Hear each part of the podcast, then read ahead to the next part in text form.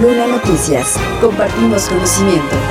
El diálogo y las pláticas entre los partidos que integran la candidatura común que llevó al triunfo de la actual gobernadora electa Delfina Gómez Álvarez no se limita a las mesas de transición donde ya se han sumado tanto el Partido Verde Ecologista como el Partido del Trabajo a Morena en los acuerdos, sino también en la conformación de lo que pudiera ser el equipo de trabajo. Al respecto, el dirigente estatal del Verde, José Alberto Cutuleng, resaltó que sí estarán teniendo participación y no únicamente en temas relacionados con el medio ambiente.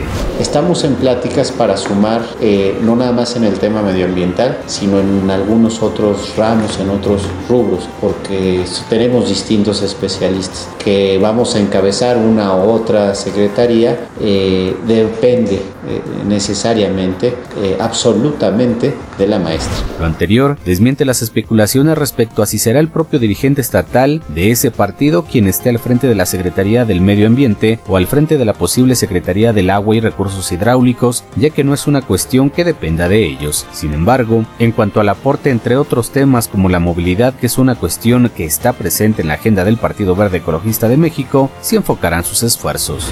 No puedo yo aventurarme a algo que que no es todavía. Lo que sí sabemos es que la maestra nos ha pedido que ayudemos en distintos temas con los distintos especialistas que conforman el partido y estamos muy emocionados por ello. Cabe resaltar que las actividades recientes que ha tenido el Partido Verde están relacionadas con aquellas que tienen que ver con la reforestación y giras de agradecimiento al apoyo recibido en las urnas, además de ser considerados por Delfina Gómez, la futura gobernadora de la entidad. Manuel Luna Noticias. Compartimos conocimiento.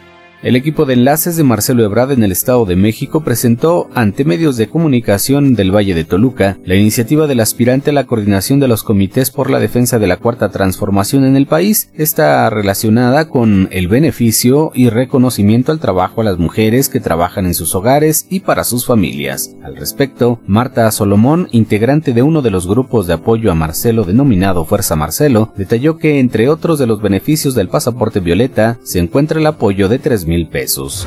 Esta idea que nos compete a todas las mujeres mexicanas. La idea es un apoyo de 3 mil pesos al mes para las mujeres que mantienen su hogar, como la mayoría yo de las que estamos aquí. Un centro de desarrollo para preinfancia, para apoyarnos a las que tenemos hijos. El apoyo también que nosotros brindamos a nuestros adultos mayores y personas con discapacidad. Prioridad en los trámites y servicios. La iniciativa tiene cuatro objetivos como lograr una vida con bienestar mediante un sistema de cuidados, una vida con seguridad, más sana y sin límites, y para ello deben hacer que los hombres entiendan sobre la igualdad que deben tener las mujeres. Y tenemos que cambiar la educación de nuestros hijos, la cultura, para que ellos entiendan la participación masculina que tiene que haber en la sociedad. Es muy importante entender que la participación laboral y el apoyo en igualdad laboral que tenemos que tener las mujeres, eso es una inversión para nuestro gobierno.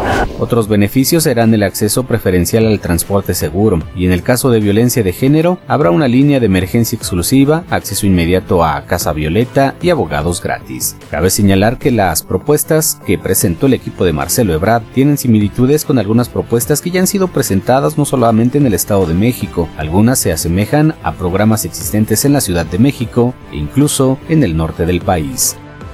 Manuel Luna Noticias. Compartimos conocimiento. Este martes los equipos de transición saliente y entrante del Ejecutivo Estatal revisaron temas relacionados con la Secretaría de Finanzas sobre ingresos y egresos, el ejercicio presupuestal y la planeación del gasto. También analizaron lo concerniente a la Secretaría de Contraloría y la Secretaría de Justicia y Derechos Humanos. Al respecto, Horacio Duarte, coordinador del equipo de la gobernadora electa Delfina Gómez, resaltó que se revisaron los programas que darán fin con la propia administración de Alfredo del Mazo y lo relacionado a la deuda.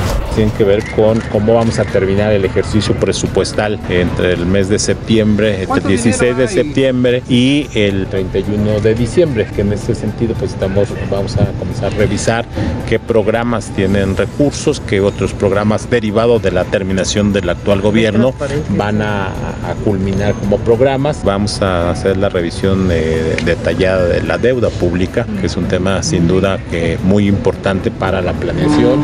Respecto a las obras de infraestructura público-privadas que constituye un monto importante de los recursos que el Estado eroga cada año, afirmó que hay margen de maniobra en materia financiera con lo de la deuda y con el impacto que tienen las pensiones en la entidad. Sí, digo, hay, hay margen, digo, el Estado de México es el Estado que más recursos tiene en términos eh, absolutos. Este año, ustedes conocen, hay un presupuesto de alrededor de 355 mil millones de pesos. Vamos a ver cómo se va cerrando, pero yo creo que hay eh, condiciones para que en el último tramo del año y el primer tramo del gobierno haya eh, capacidad financiera para sacar adelante la encomienda que le dieron los ciudadanos a la maestra del PIB. Respecto a si hay proyección del presupuesto para el próximo año, señaló que si bien es algo que toca revisar al nuevo equipo, será en el mes de noviembre cuando la nueva Secretaría de Finanzas del Ejecutivo mande su proyecto de presupuesto para el 2024, algo que estarán analizando a partir del 16 de septiembre.